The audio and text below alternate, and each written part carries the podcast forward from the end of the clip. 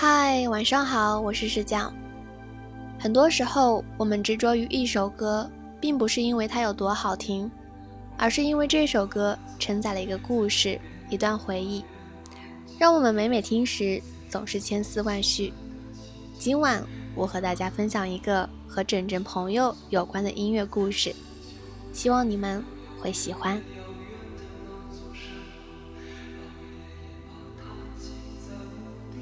路过两个红绿灯，从插着粉色旗帜的咖啡馆右拐，和挂着蓝色窗帘的理发店擦肩而过。那间古朴的裁缝店还在营业。他笑着对他说：“五年了，那身蓝格子的连衣裙穿不下了吧？”他将发梢捋到耳后，埋怨着：“孩子都四岁了，你还想咋样？”从香榭丽舍往前，那儿有座白桥。穿过桥，再向前，地铁出口旁吹口琴的小女孩已然不见。他带着怀念转过头问：“还记得是什么曲子吗？”他蹙着眉，而后眼睛一亮：“记得。”那座铁塔高耸着，仍然矗立在河畔。在铁塔后边有一家老旧的汽车旅馆，窗户外沿贴着黄色的玫瑰花，颜色看起来依然不那么起眼。他指了指胸口，一本正经地说：“那晚摸到你房间门口，没敢敲门。”他低着头看着脚尖回应：“我知道。”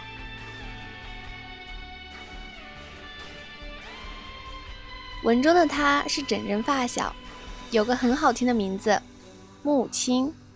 不过我总是喜爱喊她母亲，每次她都会害羞的红脸，然后追着我不放。如果我不改口，被母亲逮住了，便使劲儿挠我痒痒，直到秋瑶说下次不敢了，她才肯罢休。若不是她依依不饶的性格，五年前的塞纳河之旅。那个巧遇的留学生也成不了他如今的先生。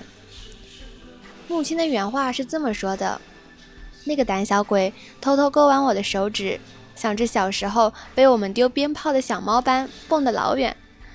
幸好我一直撵着他，要不然他连示爱的勇气都没有。”我问母亲：“一见钟情的滋味到底是什么样？”他回答得很抽象，像放在……怀里的巧克力，一会儿就软了。母亲知道我不信，反问着：“你会因为某个初识的人看了眼橱窗里的连衣裙而冲进这家私人裁缝店，花光所有积蓄吗？”我诧异了好久，说：“他是富二。”母亲笑了笑说：“就知道你会这么想，那是他刚拿到手的奖学金。”我说。如果脑袋一抽，兴许会。母亲接着反问：“你听说过不带姑娘去音乐厅、去电影院、去公园，而是顶着大太阳去地铁口看小女孩吹口琴的男人吗？”我一阵无语，嘴里反驳着：“他看上你了，做些反常的事也不奇怪。”母亲白了我一眼，继续反问。你见过看上你的男人带你去开房，却要两个房间吗？我被心里的恶趣味戳中了笑点，笑个不停，又不好意思说出来，便随口说：“那是他胆小如鼠。”这一点母亲没有否认，只是对我说：“如果一个胆小如鼠的男人初次遇见一个姑娘，却能鼓足勇气陪她到处跑。”说明他至少在那一刻是真心诚意的。今晚整整讲述母亲的故事，倒不是心血来潮，是因为蹭闺蜜一顿海鲜自助时听到的一首朴树的旅途，被其中一句歌词勾起千丝万缕。这是个旅途，一个叫做命运的茫茫旅途。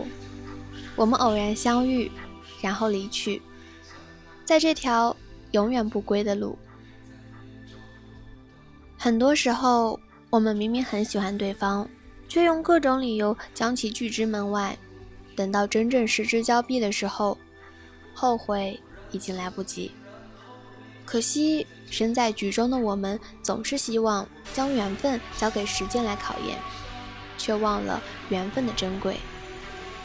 真真想说的是，不管偶遇发生在旅途中或者生活中，如果那个他像木青的先生这般对你尊重，会为你甘心花掉口袋里的每一分钱，会为你不时脑抽，即便他一穷二白，没车没房，那又有什么大不了？我们始终走在路上，等待的就是有个他来到你身边。姑娘们，眼睛放亮点，不要把他当做个备胎，过了这村，可就没这店了。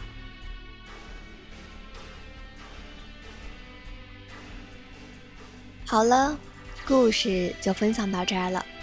听完这个故事，你有什么感想呢？或者？你的故事有跟哪首歌有关呢？都可以留言告诉我们哦。微信搜索“枕边音乐”。我以为你会与我擦肩而过，但你没有。晚安喽。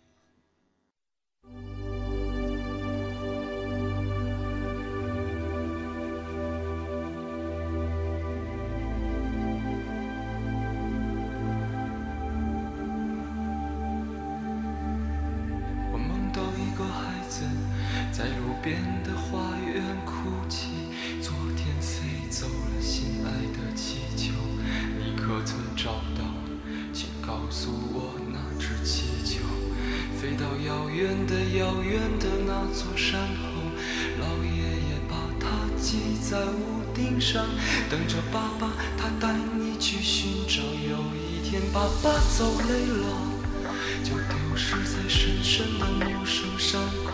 像那只气球，再也找不到。这是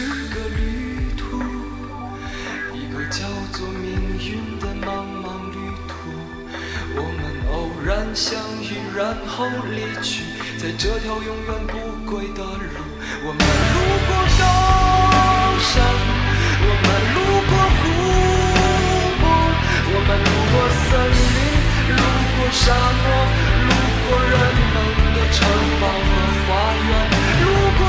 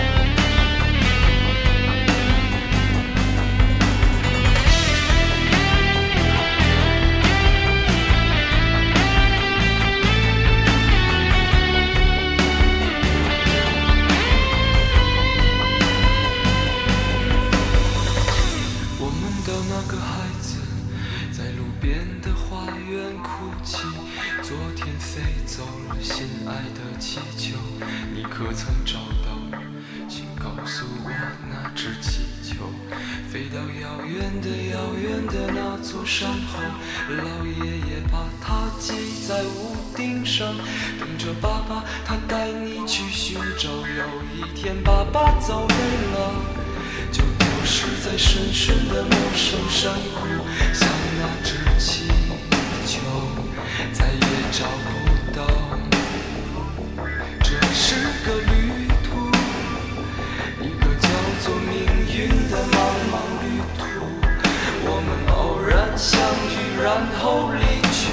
这条永远不归的。